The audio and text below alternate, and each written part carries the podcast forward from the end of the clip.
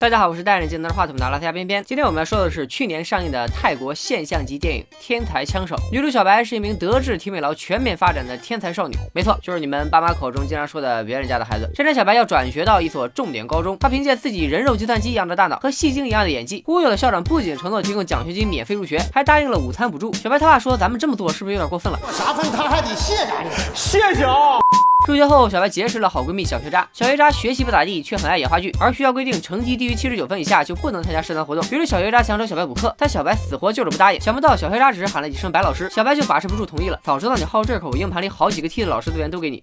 第二天考试，小白发现卷子上的题有种似曾相识的感觉，这不就是小学渣昨天拿给自己看的题吗？小白这才知道，原来数学老师私下里靠给学生补课透题赚钱。小学渣也无愧于他的名号，昨天刚教会的题，今天转眼就忘。小白看他可怜，一键开启了特工作弊模式，写答案、脱鞋、放答案、踢鞋、穿鞋交卷，一气呵成。这么干脆利落、逼格满满的作弊手法，就问你们还有谁？为感谢小白让自己通过考试，小学渣邀请小白去自己的男友小土豪家里嗨。小土豪得知小白有帮人作弊的种族天赋，让小白也帮他和自己的五个朋友作弊，一人一颗三千泰铢，一学期就有二十三万四千泰铢的收入。这四舍五入有一百万了吧？换算成人民币那也是几万块。小白本来不想接受，但小土豪说，其实入学时每个学生都交给学校奉献金，这二十三万你就当是把奉献金赚回来好了。小白回家一翻，果然搜出了二十万奉献金的收据，难怪校长给我免了学费，给我午餐补助，还要谢谢我，还是成年人的套路深啊！防不胜防啊！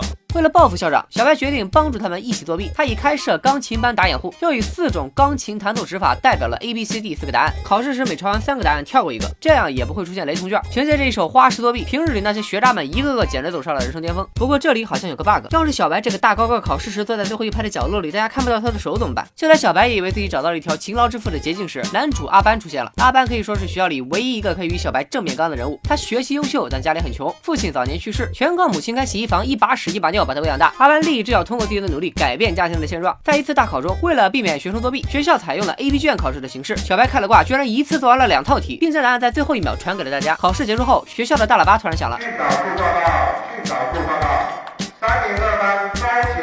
其实学校喇叭里传来的是要小白马上去校长室报道的声音。原来正义感爆棚的阿班向校长举报了别人抄小白答案的事。校长拿来试卷检查后，发现小白的草稿纸上竟然真的有两套试卷的演算过程。收钱帮别人作弊的事就这么败露了。校长把小白他爸叫来说，学校不是用来赚钱的地方。小白忍不住怒怼校长：“你现在知道来抓好人了？当初你收钱的时候怎么不逼逼了？”校长恼羞成怒，取消了小白的奖学金和国外留学奖金的竞争资格，还把这个名额给了阿班。到高中三年级，小学渣又找到小白，想让他帮自己和小土豪替考 STIC 考试。这个考试是在全球各地同一天举行的，可以申请。美国大学的国际性考试，小土豪答应给小白六十万泰铢当枪手费，因为不好操作，小白想拒绝他们的请求。但偶然间，小白在酒店大堂里发现了挂着各地时间的钟表，他想到了可以利用时差作弊来干一票大的。具体来说，就是小白负责当枪手，小土豪和小学渣负责找客户。然后小白先飞去和泰国有四小时时差的悉尼考试，记住所有答案后，在中途休息时间，通过藏在厕所中的手机将答案传回，再将 A、B、C、D 四种答案印成粗细不一样的条形码，将填空题答案印成数字贴在铅笔上，让客户们带进考场。但此时还有一个最大的问题，考试题量太大，小白只能记住一 一半的答案，还需要另一个人记另一半。不用偏偏说，你们也应该猜到了，最好的人选就是阿班。小土豪怕阿班不入伙，背地里找了两个混混暴打了阿班一顿，阿班也因此错过了第二天的留学奖学金考试。不知情的小白劝说阿班入伙，四个人开始演练整个考试流程。他在最后演练作弊被抓后如何脱身时，小土豪一个不小心就把雇人打班的事说了出来。愤怒的阿班决定撂挑子不干了。结果才过了几分钟，这哥们就自己想通了，如果不参加的话，那岂不是白挨了一顿打？就这样，两人飞到了悉尼参加考试。考试过程中还是出了岔子。阿班在厕所发答案时被人举报占用厕所时间太长，他作弊的事情也随之暴露。小白白凭借一己之力传回了所有答案，而阿班已将。作弊的锅一个人背了下来。回国后，阿班因作弊被迫退学。小白也意识到了这次作弊的严重后果，他决心今后做一个像父亲那样教书育人的普通老师。但阿班却彻底黑化了，他想找小白一起继续做枪手赚钱。经历了这一切的小白劝他悬崖勒马回头是岸，阿班却威胁小白，如果不同意就举报他和所有人作弊的事情。小白没给阿班举报的机会，他在父亲的陪同下自首坦白了一切。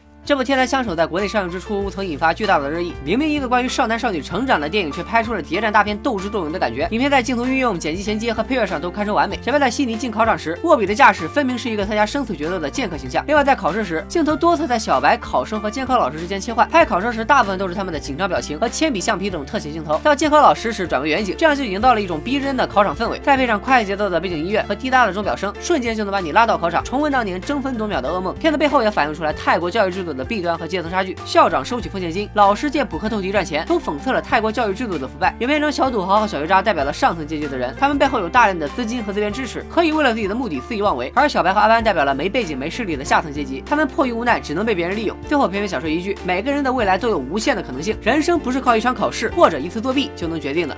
拜了个拜。